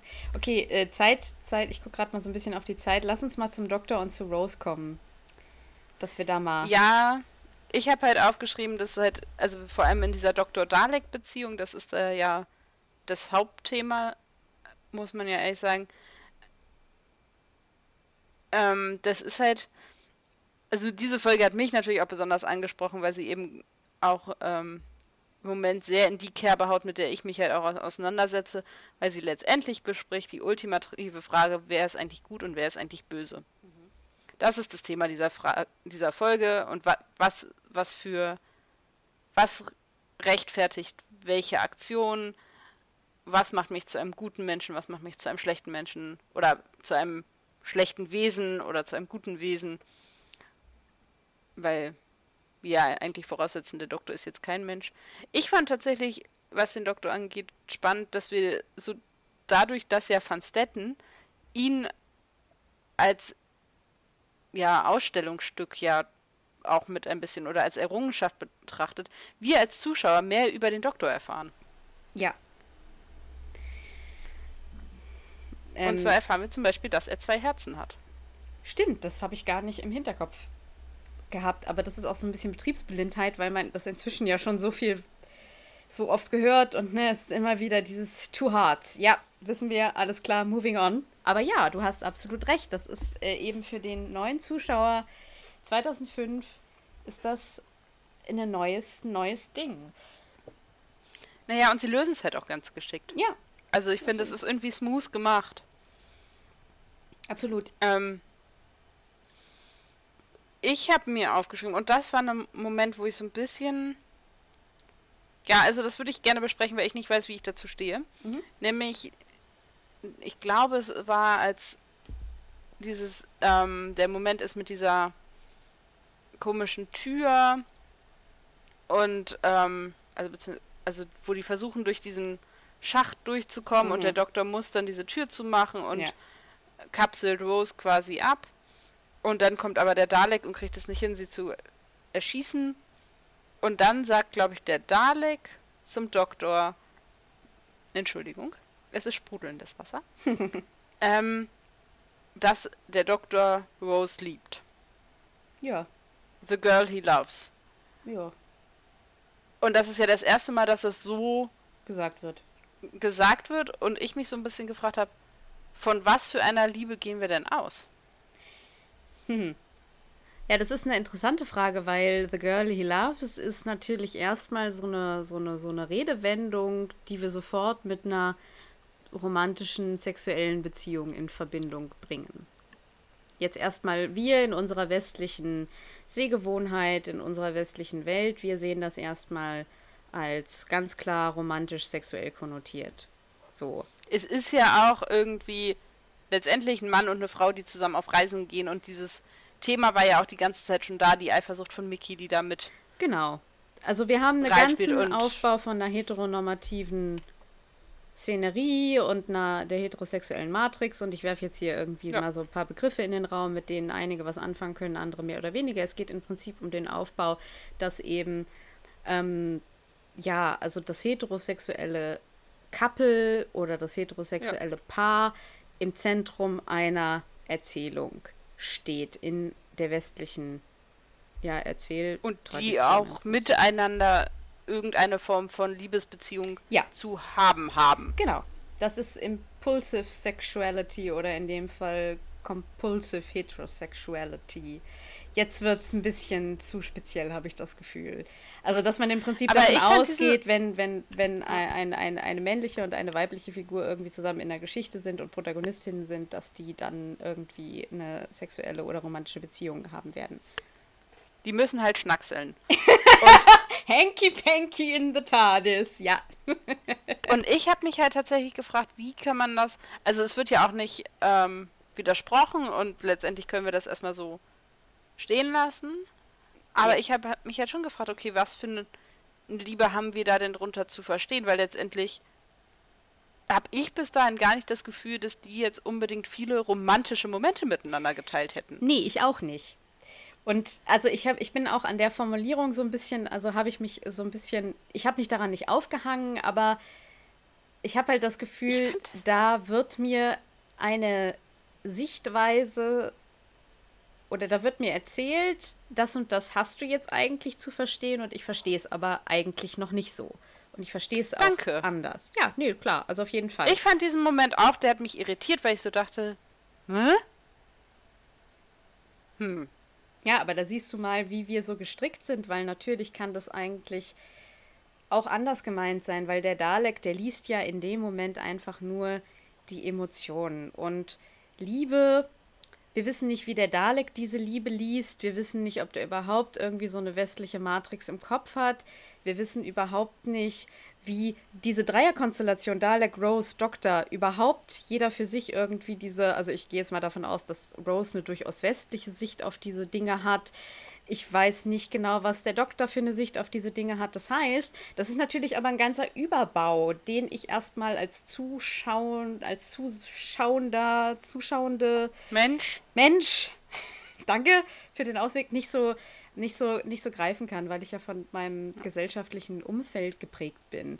Aber wenn man sich das mal überlegt, lässt es natürlich dann doch wieder sehr viel mehr offen, wenn man so drauf guckt, wenn man diese vielseitigen Figurensichten irgendwie damit einfließen lässt. Ja, weil der Doktor liebt Rose natürlich schon auf eine Weise. Und das kann man dann aber auch für sich interpretieren oder deuten, wie man auch möchte. Das ist ja mit Liebe, Sexualität in Doctor Who ganz oft so, dass man viel Spielraum zu allen Seiten hat. Ja, und ich, also würde für mich daraus ziehen, um das jetzt auch mal hier irgendwie beim Namen zu nennen, ich würde sagen, das ist eine auf für mich auf jeden Fall in dieser Konstellation keine Form von romantischer Liebe, sondern ich empfinde auch diese, auch vor allem eben auch diese Inkarnation des Doktors, das ändert sich ja mit der nächsten auf jeden mhm. Fall ein bisschen, ist das eine Form von sehr enger Freundschaft und Beziehung einfach miteinander, die jetzt aber für mich nicht unbedingt romantisch oder sexuell konnotiert ist. Ja, es sondern ist, ich habe ja. das Gefühl, die führen einfach miteinander durch das, was sie gemeinsam eben erleben, eine sehr enge Beziehung. Und da kann man durchaus von Liebe sprechen. Ja, definitiv. Ist bei mir auch so. Ich äh, sehe durchaus natürlich die Momente, wo sie von ihrer Umwelt dann auch irgendwie in so ein Muster gedrängt werden. Also gerade Jackie ist ja auch total dran, ne? Was machst du denn mit meiner Tochter und hast du die im Internet aufgegabelt und so? Da hat man ja schon fast irgendwie so einen Klang von Pädophilie äh, im Hintergrund. Ja. Aber ja, also für mich ist das im Moment auch so, das ändert sich auch. Ja, das ändert sich natürlich auch in dieser Serie im Laufe der Zeit immer mal wieder.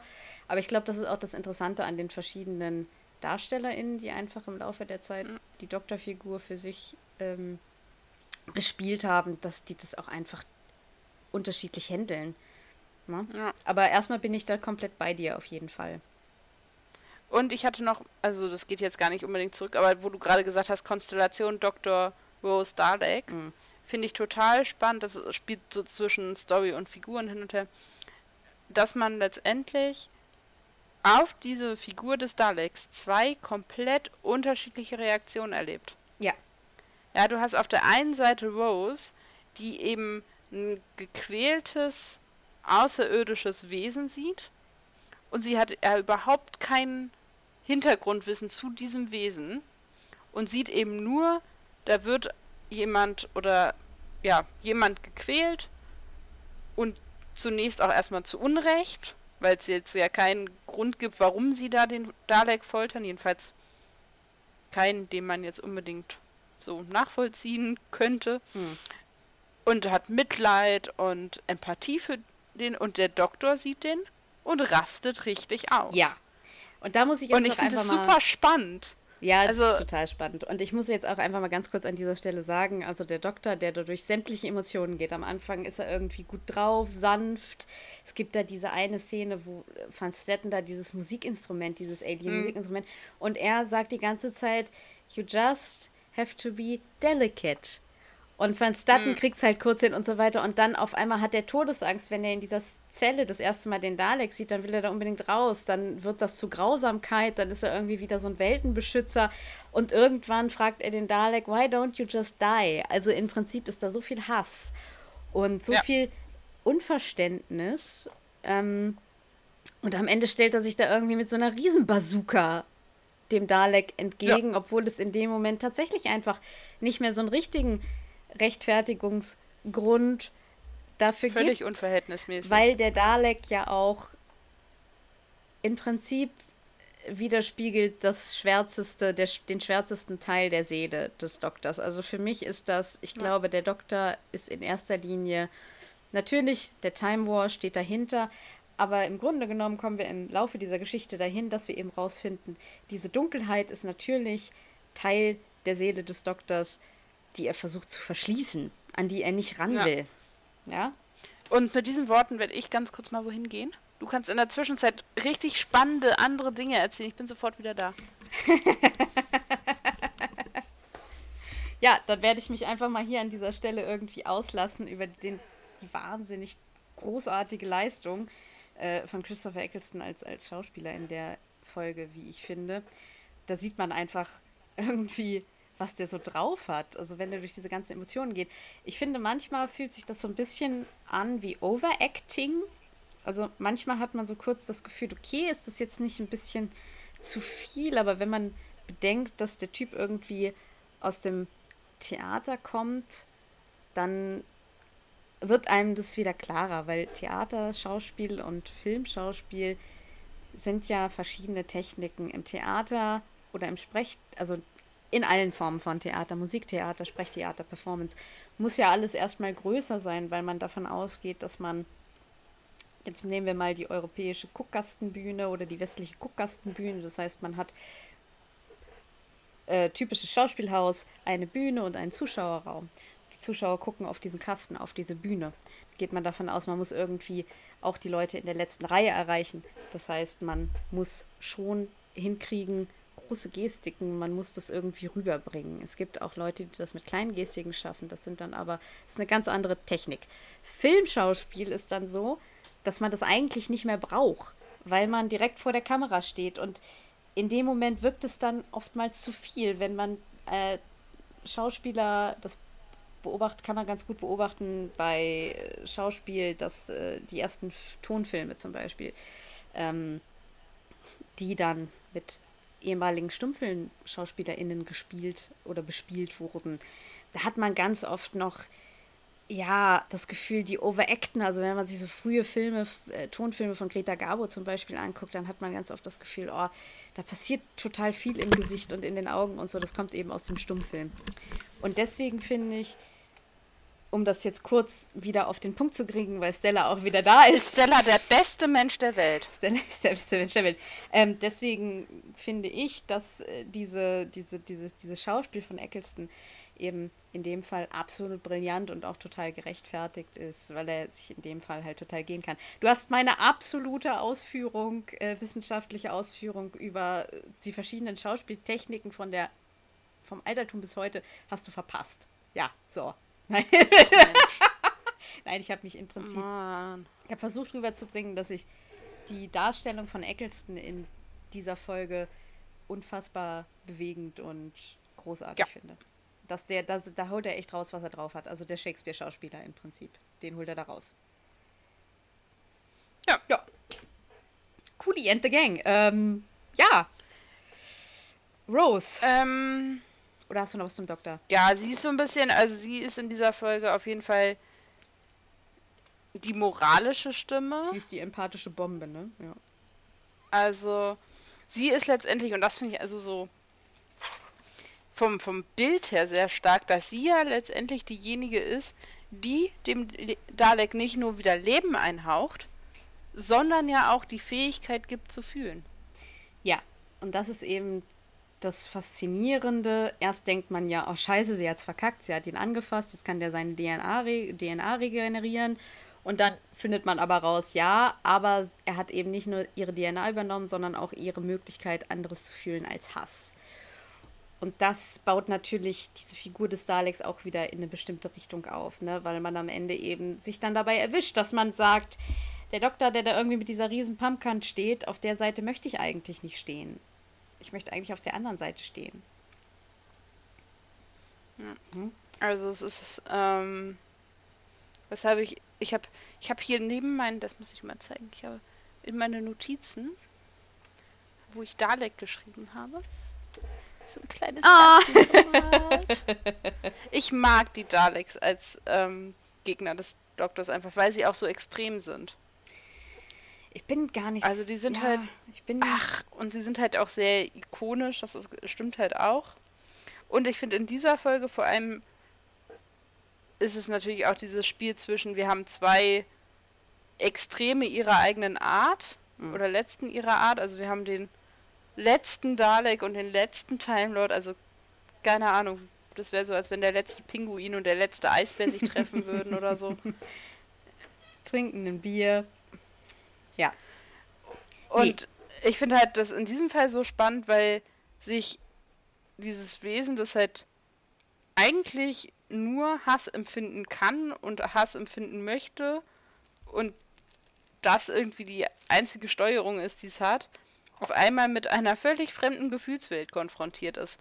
Und dass man eben diesen, dieses innere Zusammenbrechen des Daleks irgendwie erlebt, der überhaupt nicht damit klarkommt, auf einmal Dinge zu fühlen, die der noch nie zuvor gefühlt hat. Ja, und das, das ist ja auch sehr, das, sehr spannend. das ist zum Beispiel auch das Phänomen, das du ganz oft irgendwie bei Rassisten hast, die noch nie mit irgendwelchen Nicht-Weißen konfrontiert wurden. Man sieht das, äh, ich habe ja irgendwie vor ein paar Folgen mal die, von Dina Kahn die, die, die äh, Dokumentationen empfohlen und man sieht das. Das sind, da, da geht es ja in dem einen Film irgendwie in die USA und interviewt Neonazis und, und, und, und, und begleitet die. Und im Laufe dieser Zeit siehst du irgendwie, wie diese Menschen, die vorher noch nie mit Moslems konfrontiert wurden, die diese, diese Leute, die diesen Glauben haben, die anders als weiß aussehen, nicht kennen, die auf einmal irgendwie anfangen, freundschaftliche Gefühle für diese Frau zu empfinden und ihre ganze Ideologie irgendwie neu hinterfragen müssen, weil sie auf einmal merken, ich war noch nie damit konfrontiert und ich habe auf einmal irgendwie positive Gefühle dem gegenüber. Na, das ist halt so. Wie gehe ich damit jetzt um? Genau, und das ja. überträgt sich ganz gut auf alles, was Ideologie hat. Und der Dalek ist ja als Repräsentation eines Nazis möglicherweise oder einer Ideologie einfach auch, was man nicht kennt, was anders ist als ich. Das ist eben fundamental falsch in dieser Welt und muss vernichtet werden. Und auf einmal fühlt dieses Geschöpf aber ja daneben ganz viel und ist damit konfrontiert. Mir so ein schönes Zwischenfazit, was sich bei mir gerade so gebildet hat, ist halt, dass man in dieser Folge halt auf der einen Seite den Doktor hat, der ja scheinbar das Gute darstellt. Was also, ne, dass es das Gute und das Böse nicht gibt, ist ja klar, aber ne, in den Extremen gesprochen und eben den Dalek, der halt das Böse darstellt und bei beiden Figuren das aufbricht. Ja. Und dass man eben so ein bisschen da rausgeht und lernt, okay, es ist halt, es gibt eben Graubereiche und es gibt eben nicht das Gute und das Böse, sondern eben auch eine Figur, die eben scheinbar super gut ist, also wie der Doktor, kann böse Handlungen ja. auf jeden Fall mindestens überlegen. Ja, und da ist natürlich auch diese Ambivalenz, dass es eben nicht nur Schwarz und Weiß gibt. Natürlich gibt es nicht nur Schwarz und Weiß.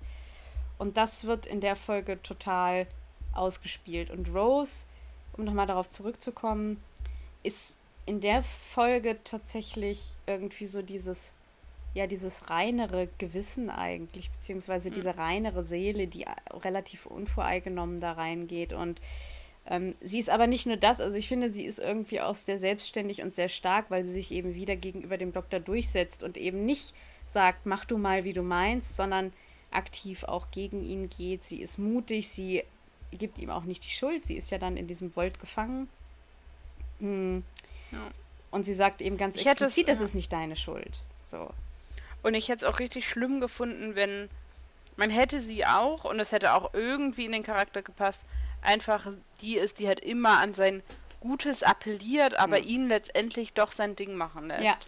Weil er muss ja wissen, wie es ist, weil er ist ja der weiße Mann, der die Universen bereist, sondern dass sie das eben nicht gemacht haben, sondern dass sie halt auch she stands her ground, also die halt schon auch sagt, so weit und nicht weiter. Genau, und das ist eben auch, das ist wieder eine sehr schöne Rose-Folge. Also ich finde, sie hatte jetzt so ja zwei Folgen oder so oder auch mehrere, wo sie relativ ja unscheinbar war und das ist jetzt aber wieder eine richtig starke Rose-Folge. Ja. Auf jeden Fall. Ich würde jetzt einfach so ganz smooth dazu rübergehen, ja. was ich mitgenommen habe. Ja, das wird auch. Das eine hatte ich jetzt tatsächlich etwas längere Folge. Schon ja, aber das liegt ja auch daran, dass es eine tolle Folge ist. Ja, und vor allen Dingen ist es auch wichtig, dass wir darüber reden. Und es ist halt einfach eine Folge, die wahnsinnig viel Inhalt hat und wahnsinnig viel dahergibt. Also das muss man auch einfach mal sagen.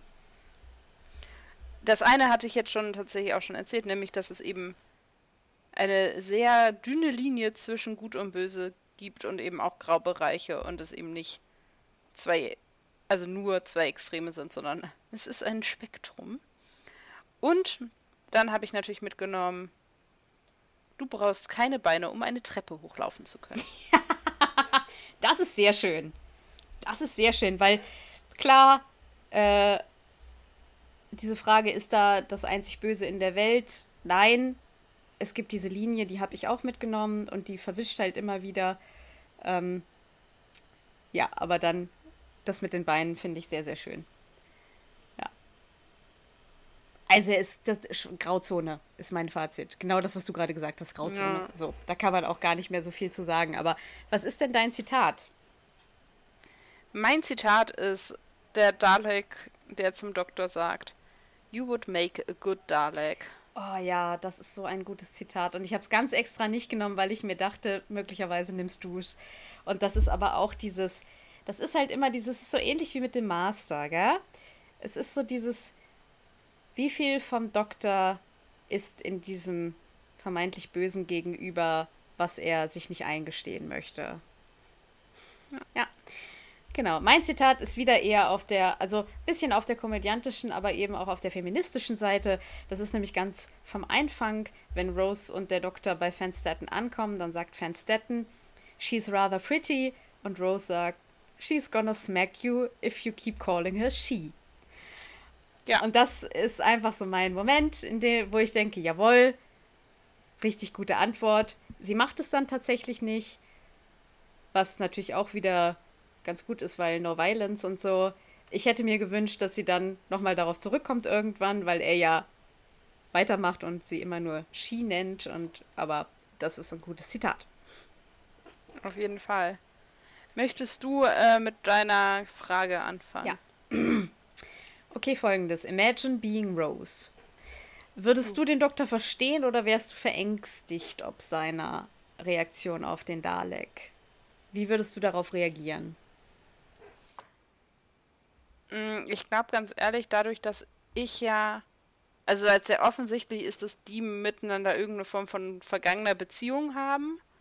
Also der Dalek und der Doktor, also die verbindet ja irgendwas und da gibt es irgendwas, was ich erstmal nicht einschätzen und nicht beurteilen kann, weil ich halt auch nicht dabei war, finde ich ihre Aktion super mutig und ich glaube nicht, dass ich so reagieren würde, weil ich denken würde, wer bin ich, das zu beurteilen? Weil ich war weder beim Time War dabei, noch habe ich überhaupt diese offensichtlich ja lange zurückliegende und lange andauernde Feindschaft irgendwie nach empfinden können oder nachvollziehen können. Und ähm, wer bin ich zu beurteilen, was die miteinander irgendwie haben, als dass ich mich da irgendwie zwischenstellen kann. Deswegen finde ich ihre Aktion umso beeindruckender, aber letztendlich, ich glaube, ich sagen würde, okay, ich glaube, das hier ist nicht mein Kampf. Ha, okay, wow. das war sehr ungewollt. ähm, ja. Ähm, so, this episode, Nazis, right? Scheiße. Ähm, ja. Beantwortet das deine Frage? Ja, ich finde das total interessant, weil ähm, ich wäre, glaube ich, total verstört. Also ich wäre total verstört und ich weiß nicht, was ich machen würde. Vielleicht würde ich noch extremer reagieren als sie und sagen, ich bin raus, mein Freund. Was ist denn mit dir ja. los? Oder ich wär, würde total verängstigt in der Ecke sitzen. Ich kann es gerade nicht sagen. Ich glaube, ich würde sagen, ihr müsst das miteinander klären. Ja. ich setze mich wieder in die TARDIS. Was ich ja nicht verstehe, ist, dass sie die ganze Zeit sagen, dass sie aus diesem blöden Museum und aus diesem Volt nicht rauskommen. Ich so denke, ihr habt eine fucking Zeit- und Raummaschine, warum benutzt ihr sie nicht? Naja, die TARDIS ist vorübergehend außer Betrieb, keine Ahnung. Vielleicht putzt die gerade. die wurde gerade erst geputzt. Die macht gerade Wasserwechsel ähm, im Pool. Ach, wahrscheinlich. Du bist ein Alien und sammelst Menschenartefakte für dein Museum. Welche drei menschlichen Artef oder Menschenartefakte würdest du in deinem Museum ausstellen? Oh, okay. Okay, krass. Ähm, also das erste ist, glaube ich, relativ einfach. Ich glaube, es wäre ein Flummi, weil ich Flummis einfach großartig finde. Ich meine, ein Ball aus Gummi, den man auf den Boden haut und der dir entgegenkommt. Wie fucking großartig ist das bitte? Das ist richtig, ja. Ist ich habe einen wunderbaren Flummi, der sogar leuchtet, wenn so, man ihn auf den Boden haut. Das ist großartig. Hm. Dann würde ich auf jeden Fall. Nee, eine Flasche Wein würde mir nichts nützen. Die würde ich dann ja nach einem Tag ausgetrunken haben. Äh. Oh. Eine leere Flasche Wein? Mm, nee. Ich glaube, ich würde irgendwie so ein, so ein, so ein, so ein, so ein Rebensetzling oder sowas mitnehmen. Also zur Erhaltung dieser einen Pflanze von der Erde ist, glaube ich, so eine Weinrebe. Das Beste, was du mitnehmen kannst. Mm. Jetzt brauche ich noch irgendwas Tiefsinniges. Fun and Booze. Ich bin in Form heute, ich merke das schon. Ähm, das ist gar nicht so einfach. Nee, das wäre ja auch langweilig. Ja, ja, ich weiß. Ich glaube, ich würde noch ein Glas Landluft erdischer, erdisches, erdischen, erdischen Sauerstoffs mitnehmen. Oder einfach ein Glas Luft. Ich weiß auch nicht. Ich glaube, das ist schon was ziemlich Bemerkenswertes hier so. In dieser, okay. in dieser, in dieser Atmosphäre. Ja. Okay, spannend. Mhm. Ja. Hast du denn für uns noch was mitgebracht? Ja, wir kommen zu der Kategorie dieser einzigartig, nicht einzigartig, aber einer Superkategorie, was wir sonst noch so genießen. Ich habe mitgebracht. Was ich eigentlich, es ist wieder spontan, es ist spontan passiert. Ich hatte eigentlich was anderes geplant, aber dadurch, dass ich Legends of Tomorrow seit geraumer Zeit durch habe, seit ein paar Wochen jetzt oder ein, zwei, keine Ahnung, brauchte ich irgendwie wieder etwas, wo ich mich so reinwerfen kann. Und ich habe wieder geguckt, oder ich gucke jetzt gerade wieder Fringe. Diese Serie, die auf Deutsch den Wahnsinnsuntertitel Grenzfälle des FBI hat. Die gar nicht so unpassend ist wie manche deutsche Titel. Auf lange Sicht aber natürlich mal wieder irgendwie. Also da kriegst du so dieses, ja, das ist irgendwie so Monster of the Week Serie. Keine Ahnung, die bearbeiten irgendwie jede Woche einen Fall und dann ist es vorbei. Das ist aber so nicht. Ähm, es gibt tatsächlich eine sehr weit gespannte Serienhandlung. Ich fange mal kurz an. Also, die Serie dreht sich im Prinzip um die FBI Special Agentin Olivia Dunham, den verrückten Wissenschaftler Walter Bishop und seinen Sohn Peter Bishop, die im Prinzip alle drei vom FBI eingespannt werden, um Grenzfälle bzw. Fringe Science, also Para- oder Grenzwissenschaftsfälle zu lösen. Und ja, da gibt es halt unfassbar witzige Momente. Also ich weiß nicht, Walter Bishop ist irgendwie so ein verrückter Wissenschaftler, der sich dann äh, in seiner ehemaligen Universität in Harvard irgendwie sein altes Büro und sein altes Forschungszentrum wieder eröffnet und dann hat er da auch eine Kuh und keine Ahnung und der ist halt so ein bisschen durch. Das ist unfassbar witzig. Gibt es eine sehr schöne Gruppendynamik. Dann ist die Serie an sich wahnsinnig, wahnsinnig spannend und gut gemacht. Erinnert so ein bisschen an, an X-Files, also an Akte X in den Nullerjahren. Also die Serie ist von 2008 bis 2013 auf Fox gelaufen. Fox hat auch X-Files gemacht. Es gibt fünf Staffeln. Das ist noch eine Serie, die mit einer relativ hohen Episodendichte arbeitet. Das heißt, es gibt pro Staffel schon so 20 bis 24 Folgen um den Dreh. Das ist etwas, was wir heute nicht mehr so oft, also was heute nicht mehr so oft so produziert wird. Ähm, die ganze Serie jetzt irgendwie zu erzählen, das wäre zu viel Aufwand. Das ist einfach wahnsinnig unterhaltsam. Ja, außerdem nimmt das ja auch die Spannung. Genau, also ich kann das nur jedem empfehlen. Kleiner Fun Fact ist, Olivia Dunham wird von Anna Turf gespielt, Walter Bishop von John Noble, ähm, Hashtag Herr der Ringe. Und Peter Bishop wird von Joshua Jackson gespielt. Es ist eine amerikanische Serie. Äh, Anna Turf und John Noble sind sehr prominent, allerdings Australier und Peter Bishop ist, also jo, äh, Joshua Jackson ist Kanadier. Das heißt, wir haben im Prinzip eine amerikanische Serie, wo irgendwie so drei nicht-USAler das spielen, was also äh, schon irgendwie immer bemerkenswert ist, finde ich. Ich weiß, es passiert oft, aber das fällt mir immer wieder auf, wenn man irgendwie so Interviews oder guckt. Das ist, ist, schon, das ist schon, schon was Schönes. Die Serie wurde äh, gemacht von J.J. Abrahams, Alex Kurtzman und Robert Orkey. Das heißt, wir haben irgendwie. Woher kennt man denn? J.J. Abrams macht doch ganz ja, ja, J.J. Abrahams ist Lost. Ich wollte gerade sagen, der hat doch Lost Star, gemacht. Ja, genau, Star Trek, okay. die neuen Filme. Alias mit Jennifer Garner oh, war auch ja, so eine stimmt. große Serie. Und ich bin mir gerade unsicher, Star Wars, die neuen Sachen? Ich glaube auch. Stella guckt das nach. Ich rede hier gerade so ein bisschen um den, ähm, drum. Guck die Serie, sie ist unfassbar gut. Ich binge sie gerade wieder. Es gibt sie allerdings nur zu kaufen. Also es gibt sie nicht irgendwie, zurzeit ist sie weder auf Amazon noch auf Netflix.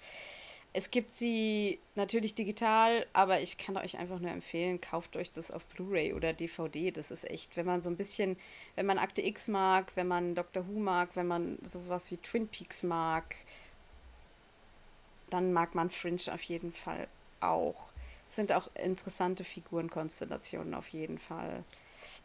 Er inszenierte, Abrams inszenierte die dritte und finale Episode der Star Wars Trilogie. Ja Aufstieg Skywalker. Ja, ja, das ist unwichtig. Aber also ich bin nicht so in Star Wars und auch nicht in Star Trek drin, deswegen mussten wir das gerade mal irgendwie elaborieren. Aber ja, das ist meine absolute Guckempfehlung an der Stelle. Es ist halt keine neue Serie mehr, aber das ist ja egal. Es geht ja darum, was wir irgendwie gerade genießen und das genieße ich gerade wieder sehr. Ist auch irgendwie so mit Serien, die man wieder guckt und ich habe die jetzt sehr lange nicht mehr geguckt, ein paar Jahre lang nicht.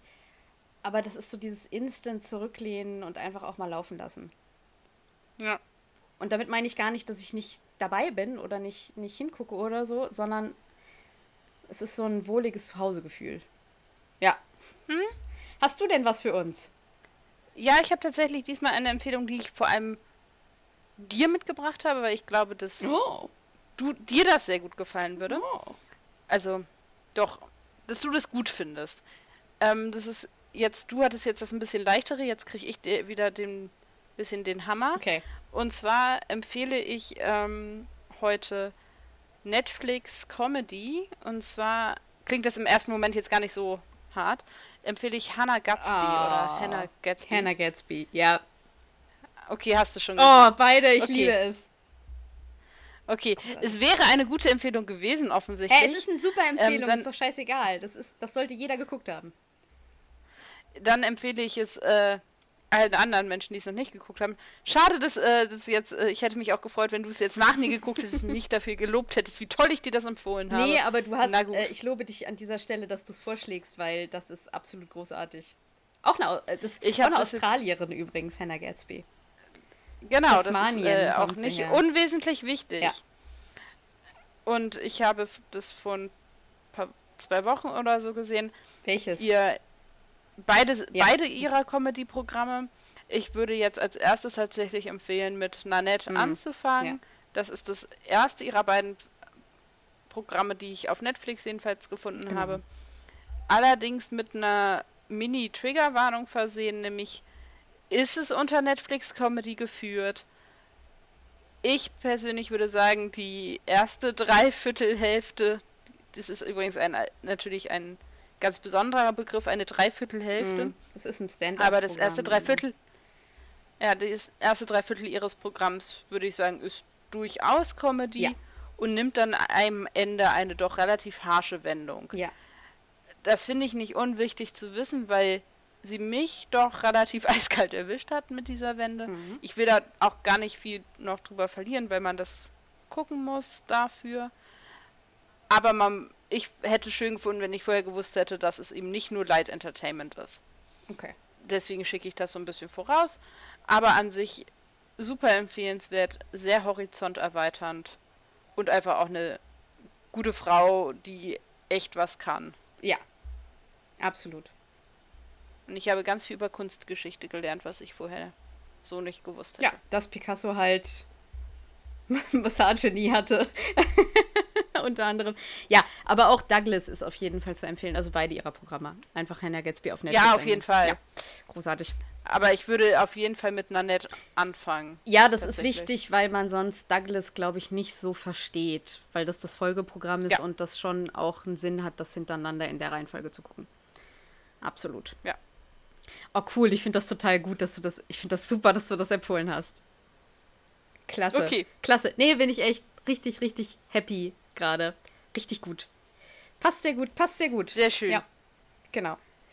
Passt auch irgendwie an diese Stelle ganz gut. Ähm, da ich gerne abschließen würde heute, mhm. Ähm, darfst du dich jetzt schon mal verabschieden? Ich habe nämlich ein, äh, etwas äh, zum Abschied vorbereitet. Vergisst du heute nicht, dich zu verabschieden? Das ist sehr schön. Nein, ich vergesse heute nicht, mich zu verabschieden. Ihr Lieben, in diesem Sinne wünsche ich euch eine schöne Woche. Ihr könnt uns eine E-Mail schreiben auf brillant.drhu.web.de. Ihr könnt uns Nachrichten über Instagram schicken. Ihr könnt uns auf Instagram abonnieren. Dann wisst ihr immer, wann eine neue Folge kommt. Dann kriegt ihr auch unsere anderen, manchmal witzigen Posts mit. Ähm, ihr könnt uns hören auf Spotify, iTunes, Google Podcasts und so weiter. Auf fast allen Podcatchern würde ich jetzt einfach mal vermuten. Das, da bin ich nicht immer so wahnsinnig informiert, weil Enker das für uns macht. In diesem Sinne wünsche ich euch noch alles Gute, macht was Kreatives und Ade. Auch ich wünsche euch einen guten Start in das jetzt noch scheinbar sehr ferne Wochenende. Und wenn ihr die Folge später guckt, natürlich auch äh, einen schönen Tag, einen schönen Abend und einen schönen Morgen.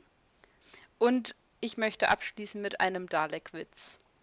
Why do Daleks wear makeup? To hide their scarbows. Entschuldigung.